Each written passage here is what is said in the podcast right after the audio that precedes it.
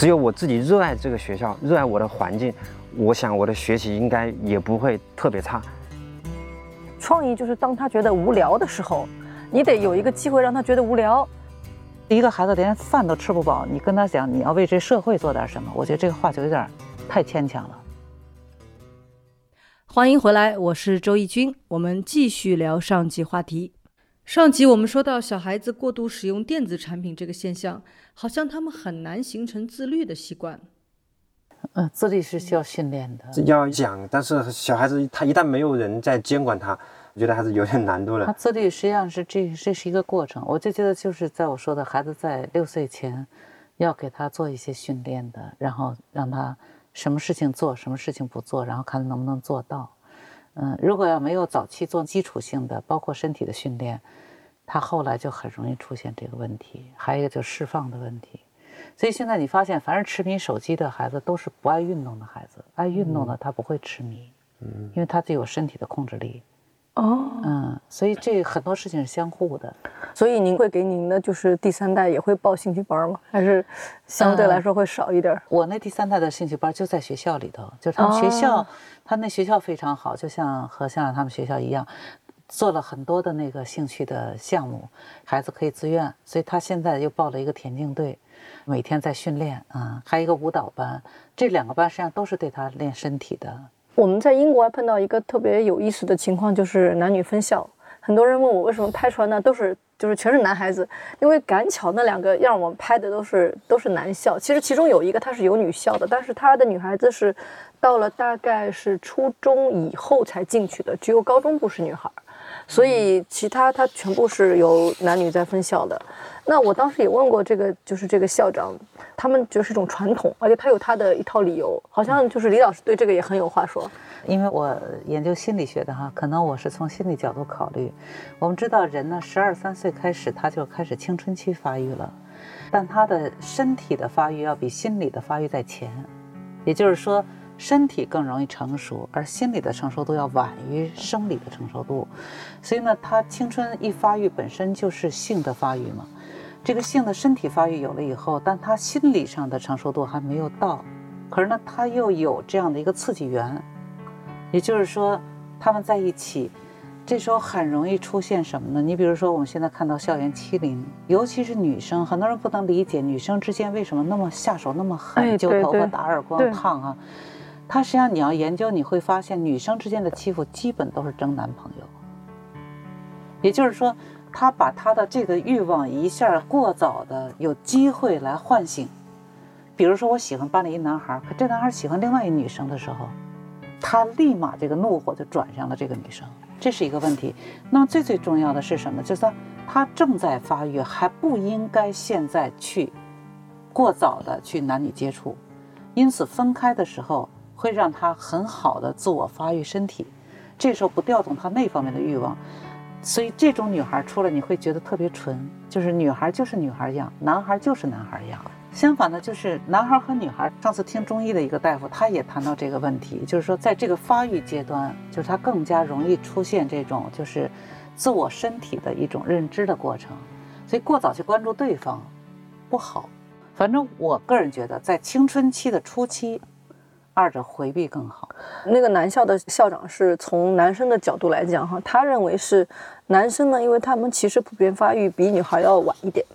就还有一个是说，他们接触很多这个兴趣活动嘛，比如说像戏剧表演啊，呃，像艺术啊，像舞蹈。他说，如果有女孩子在场呢，这个男生参加这个舞蹈表演什么，他们就特别害羞，他们就不太愿意，他们觉得这个事情可能挺女挺女性化的。无论做艺术还是什么，但是如果都是男生在一起，他就没有这个感觉。那我也听到有一些上女校的人跟我讲，他认为就很好分校，是因为他说过去有些事情我们可能认为只有男生才可以做，那分校以后就是所有的事情我们这个女孩子都可以做。但是我有个疑问了，我觉得说他学校里分了，可是外面的世界他就是男女在一起啊。何校长怎么看？您是赞同还是反对男女分校？觉得。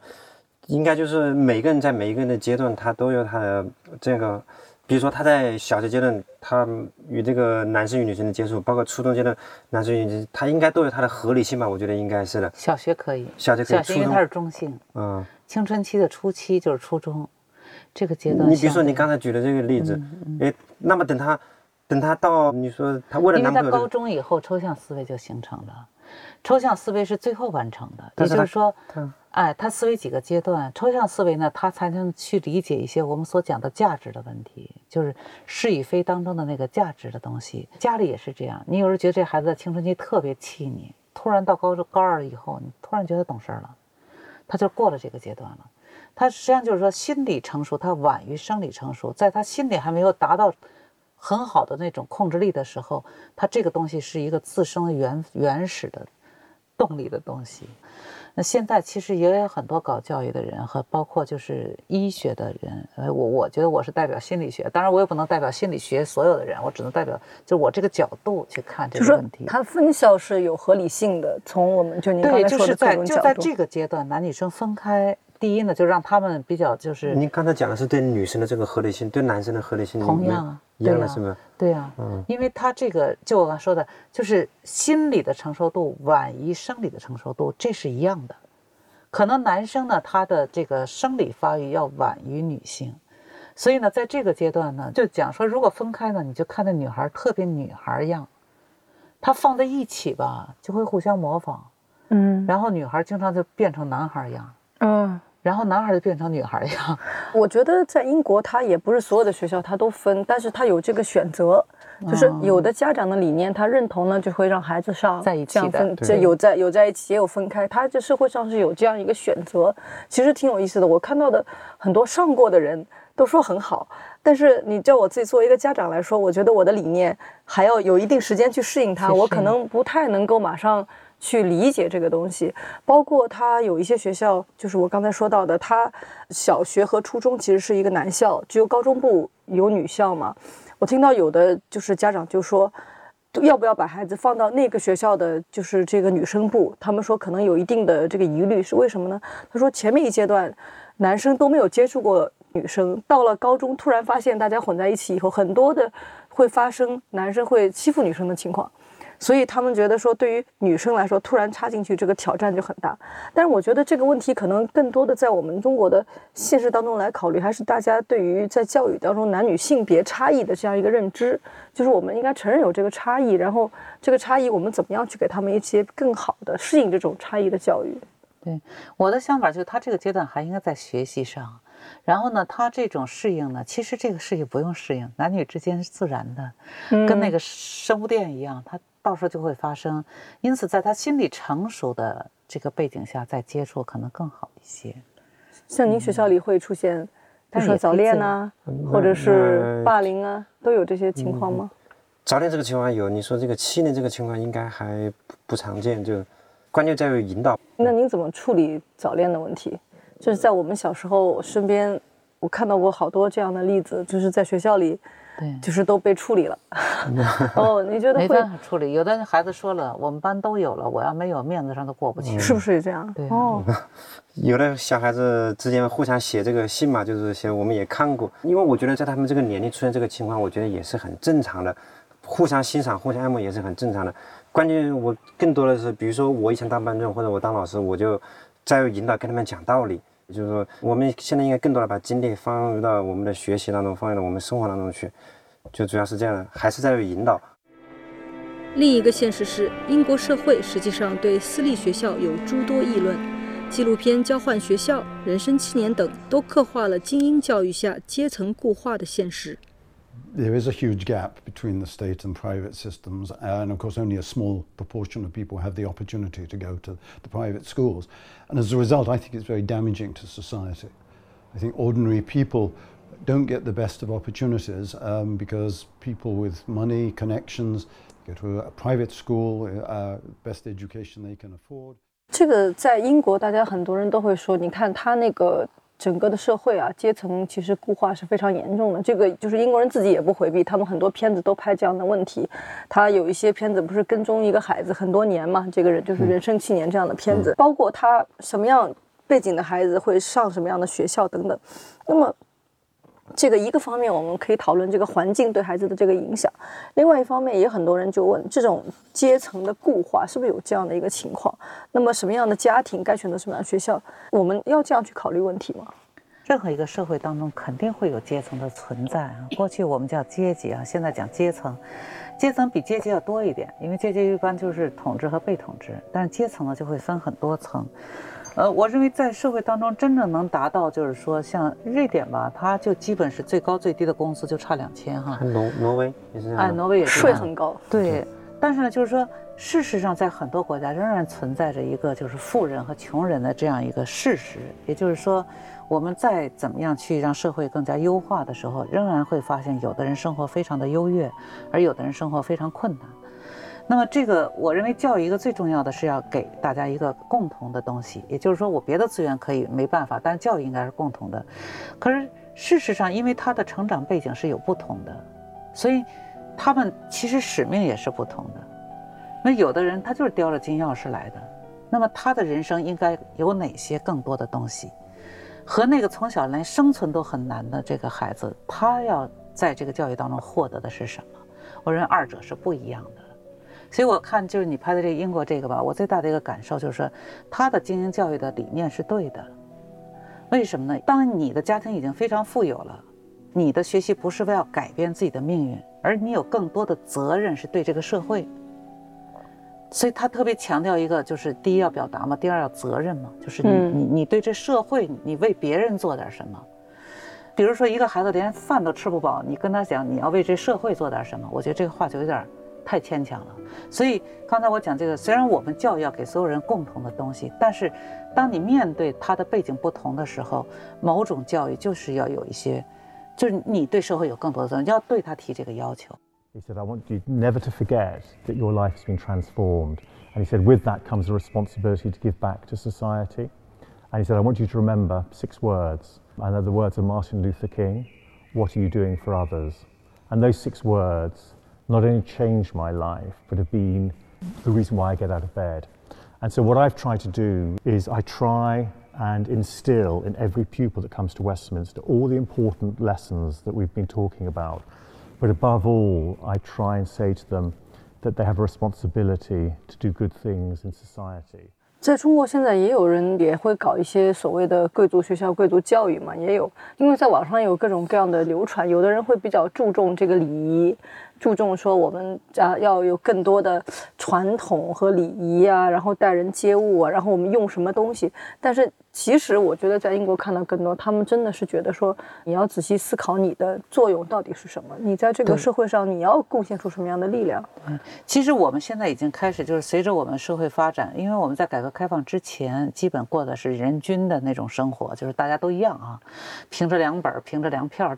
可是现在呢，我们在这四十年当中，你会发现确实已经出来一层这个有钱人啊，比如我们出去旅游的时候，人都说中国人真有钱，可是他没有看到我们中国还有大量。的啊，生活的很艰难的人，所以在这种背景下，我们的教育，我们尤其要推动这些就是改变命运的那种教育。可是事实上，有些人他的命运已经很好了，然后这些人你怎么去教育他？所以你刚才讲的那个，我觉得光讲礼仪是不够的，而且我觉得很多人没有理解他那个贵族的含义。你比如有时候我在研究，当然这也算社会学的一个问题了。有时候你会发现一个现象，就是像现在反腐哈，腐败的问题，你会发现吧，就是。腐败最集中的一个群体，往往他的早年都特别穷，他是一个暴发户。爆发就是说，他原来很穷，突然变到一个有权利、有有钱的背景当中，他就会特别多的去攫取。但是有些人呢，从小嗯，千金散尽还复来，说这话的人你就知道，他一定从小就家里不缺钱。所以，对于富人的后代，叫富二、富三代吧，如果把他们集中起来。进行教育，那我觉得就不能像我们普通的教育，那干嘛呢？就更多的要唤醒他们的一种责任和社会的责任这样的一个意识。所以我在看英国这一集的时候，我觉得英国的贵族学校实际上它体现这个，比如让你去吃苦，然后让你去受到一些，比如他洗冷水澡，然后每天早上一早上起来要锻炼。嗯，哎，我觉得他让干嘛呢？让他恢复一种，就是第一你不能放纵，要控制自己；第二呢就是。你要想到你能为这个社会做什么。如果我们否定这个教育的区别啊，就把这些富二代去放在一个普通教育当中，第一呢，他们会觉得我有钱，我可以不学，嗯。第二，他们反而没有被唤醒责任感，他们会一比较就很自豪，我们家很有钱。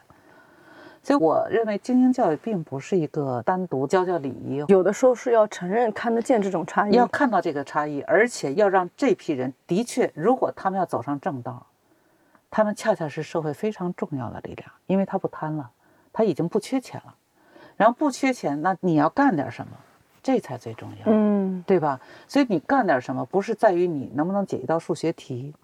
能不能是你表现的说话不骂人，不是这个问题了，是你对这个国家，你对这个社会，你对那些穷人，你应该想些什么，做些什么？你有这时间啊，对吧？你有这精力啊。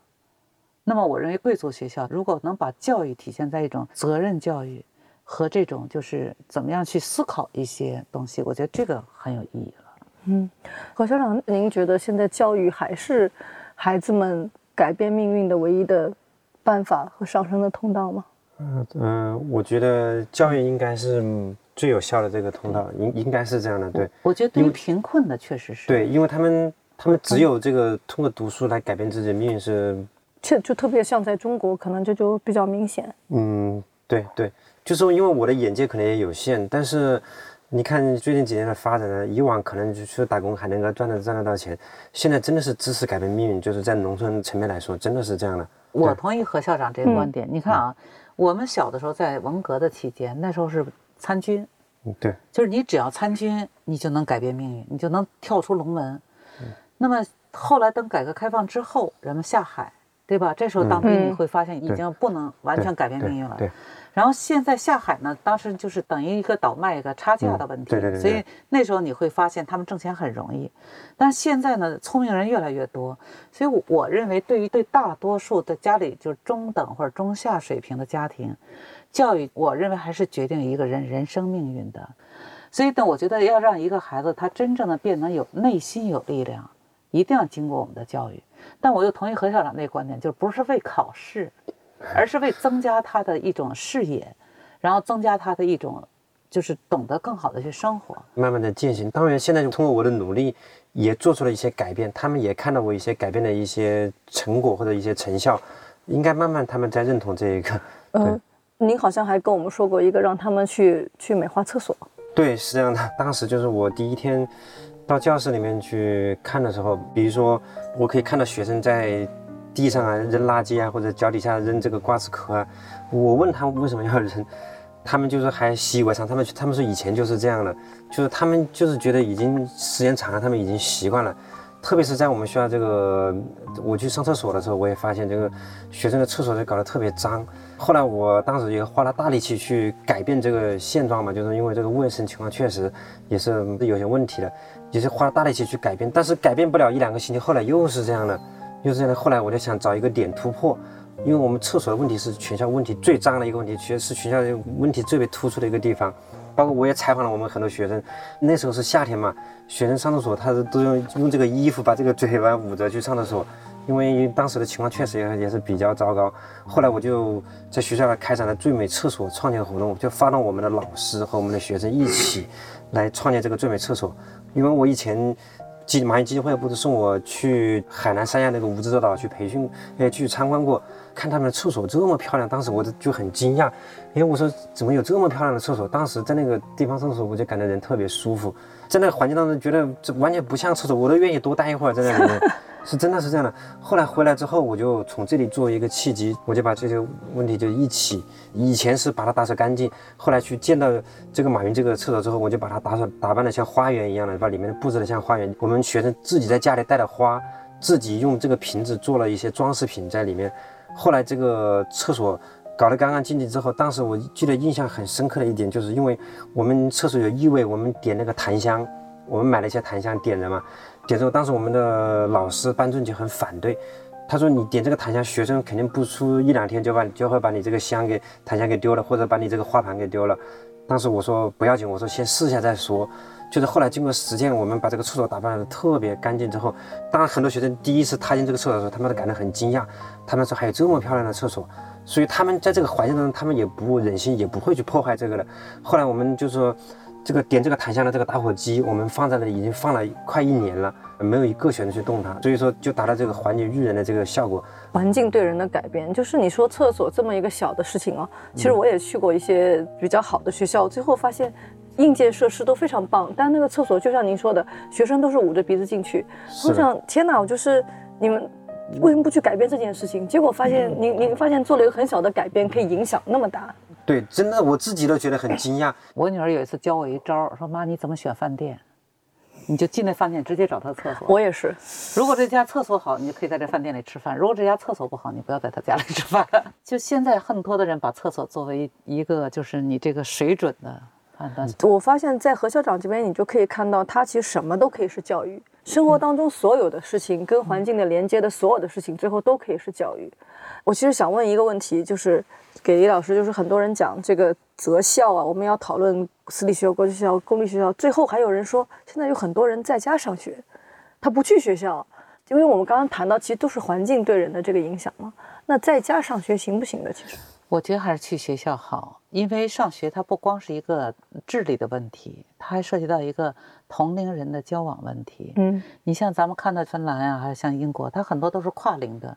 啊，对，不同年龄的孩子在一个班里头学习，所以我觉得，像这些实际上都是孩子的一种社会性发展。我们要知道，人要活下去，不是光有智力的，就是社会资源也非常重要。你要学会和人相处，而性格大量的都是在和人相处当中形成的。所以你要在家，你可能成为一个尖子，但是。你你一个人是不能撑起世界的，嗯，你无论做什么都需要与人合作，所以我还是主张把孩子送到学校去。嗯，有一位叫海伦的女士，她说我是两个女孩的妈妈，一个是四岁，一个是两岁。她说我们的教育呢，总是把内向来认为不太好的性格，但她认为每个孩子可能不太一样。教育的目的是为了激发孩子擅长的一面，可是我们的环境并不认可这一点，倾向于贴标签。请问老师们怎么看这个问题？对，就是在您的学校里面，孩子有不同的性格吗？您会给他们贴标签吗？怎么来看待？要改变性格吗？还是我们不要改变性格？就我个人的观点来说，我还是愿意改变性格。我觉得还是愿意让孩子跟别人多沟通、多交流。比如说在我们农村嘛，他们大多孩子都是很内向，不愿意、不敢跟别人交流。对，长期形成了之后，他们最后当他们走出学校、走向社会，他们就会变得不自信，跟别人的交流可能也会有差距。所以我更愿意让学生，如果是作为我作为家长、作为校长来说，我更愿意倾向于要要要改变、要要外向，我更愿意是这样。但是您的做法并不是告诉他说你这样性格是不对的、不好的，而是说你是通过一些方法，呃，让大家参与进来，让比如说您说的这种校园小导游啊等等，对对对，是通过一些方法来做。呃，对对是的，我也同意何校长的这个选择。其实我自己有这样一个经历，我大概在小学的时候非常内向，不合群，就喜欢独处，这个看书，不喜欢跟人一起玩耍。后来到中学以后，我们的班主任就多次的来找我。其实我觉得这个过程就是老师对我的影响很大。嗯，老师就故意给我安排班里的工作。我印象当中，我当时就是老师布置的事儿我都做了，但是老师还是不满意。有一次他就说到，他说：“你看班里有些同学怎么怎么样，就是我们班有一个腋下有个狐臭的哈，还有一个长得比较那什么一点的。然后这两个同学在班里大家都比较就排斥他。后来老师就说说你能不能帮助他们两个？然后我就陪着他们俩上下学，陪了大概三年，就初中三年。但是我们的老师还嫌不够，然后就让我就担任更多的事情哈。我一直到高中才慢慢扭转过来，就是第一呢会参与一些集体活动了，第二呢会考虑到别人需要什么。不是也有人说什么孤独是天才的 标志什么？有些人他性格没有，我觉得他可能就不想我那个跟人相处孤独可能跟从小的那个生活方式有关。一个呢就是我没有兄弟姐妹，第二我从小六岁之前住楼房，一般关上门就没有人交流了，除了父母。如果母亲不在家，我父亲夜班他会睡觉，所以我从小就是一个人，旁边有人，但是他也在睡觉。这样我我的这个性格一直到初中都是这样，所以到后来就有一个什么问题呢？一个是不跟人合群，同时还有一个就读不懂别人。就别人有时候不高兴了，我还在说话；别人有时候已经有什么一些表现了，我看不出来。所以我觉得内向呢，应该是人的社会性发展相对的不完整的一个表现。虽然它不是什么缺点，但是如果有可能的话，还是应该鼓励孩子去跟人接触和交流。嗯，老师呢，如果发现这样的孩子，也尽量的给他创造机会，让他和人交流。但是要有方法。对，我想问一句，因为您当时在英国的公立学校的考察也挺多的，嗯您觉得他们的公立学校和私立学校之间差别大吗？因为当时我们去了比较好的一个私立学校，公立学校我们也去了初中、高中小学，包括特教，我们觉得差距有，包括他的一些教学环境、一些活动的场所，甚至是他们食堂的吃的这样一些学生吃的这一些饭菜，我们，都有差距。就当时是硬件有，嗯，那教课的方式呢？我讲一点我自己的直观感受，我以前我教数学的，我当时我去参观他一个高二的学生，他的数学题目的题目的难度跟我们初一、初二的难度差不多，就是他们高二还在学、学乘法的交换率、分配率，还在学这些东西，我们初中就开始学了。他们更多的，我觉得是一种还是学生的能力一种培养。我们是老师在告诉你们这个乘法交换率什么的，就是一节课把它讲完。他们的乘法交换率、乘乘法的分配率这些，他们就通过几门课，学生自己去研究，自己去把它慢慢去琢磨透，这样才能做出来。所以当时我一看，我当时我等不及了，我自己把这个答案告诉你。学生说我你怎么这么聪明？其实我们都都是这样教的。他们也确实着急，就是英国人其实他们的教育理念跟中国有一个一样，他但们就是我我觉得他们可能长啊长期可能嗯会对学生对学生的思维的这个培养应该好一点。我我觉得我自己感觉他们当时为什么去上海去考察呢？因为上海很多公立学校你是不能挑学生的嘛，你不像在英国的私校你要选学生，公立学校一样，你什么孩子你都得收。你如何能在短期内把教育程度不同的小孩儿一起培养好？因为上海学生的考试成绩确实非常的高，尤其是数学非常高，几乎有的时候是全世界第一名的。他们去公立学校考察，其实是考察一种如何更有效的来教孩子。就我认识一个是在上海的，就是小学教数学老师，他就跟我说，有英国的这个考察团来了，他跟我说一句话，他说，但是他们只看到我们在教室里怎么教他们没有看到学生补课花了多长时间。对，但后头还有很多是没有在补课没有看到他。晚上在家里不做作业做这么晚，都都其实数学还有一部分属于后天的训练，对吧？对对尤其像那个基本的，他们训练的就可能比我们要少好多对。我们一节课讲了，他们是讲好几节课。他们高二了才学我们初二的内容。我六五年上小学，我们数学课就几乎没怎么学。是，然后我就记得我那时候加减法的速度都不行。上大学以后，人教我一个方法，就拿扑克牌，三张逢五拿出来，我就玩了一个暑假，突然发现自己数学水平提高好多。所以我就觉得数学它有很大一部分实际上是需要早期的那基础性的反复的训练。对对，也对，也有人说，就是中国的教学比较强的一方面就是 training，就是这种训练反反复反反。复复在训练，反反复复在在训练。对但是对思维能力的培养，我觉得肯定还是要就自己去探索这个过程的这个特别少，对，他是的，中国就就一堂课，他很快就老师就教教给你了。结果就告诉你了。对对，所以他们在中国出诺贝尔奖的人少一点，就是这个道理。哦他对像对对，就是我我也发现，就是包括我我身边很多高学历的人，他们在用现有的这个软件去做一个复制项目特别容易，比如国外有一项研究，他马上复制一下对，对对，但你让他自己去做一项研究对，他就没想法。其实孔子很早以前不是也说叫不愤不起嘛？嗯，啊，意思就是说，这个孩子如果没有到他自己有疑惑、特别想探索的时候，你不要去教他。他觉得一定要让他激发这种自己突然自己想去了解一个东西的这种。所以，但是我觉得基本功还是需要的，嗯对就是。我现在有时候就感觉到我理解力很强，但是因为我基本训练不够，所以就还是反应不过来。他那个反应时就特别长。是。在英国，他们说的最多的话就是说，其实你要达到卓越的目的，有千万条道路。对，对于我们中国人来说，我们这种很多的焦虑是来自于我们发现只有一条道路可以走向那个地方。没错，是这样。谢谢两位，谢谢两位。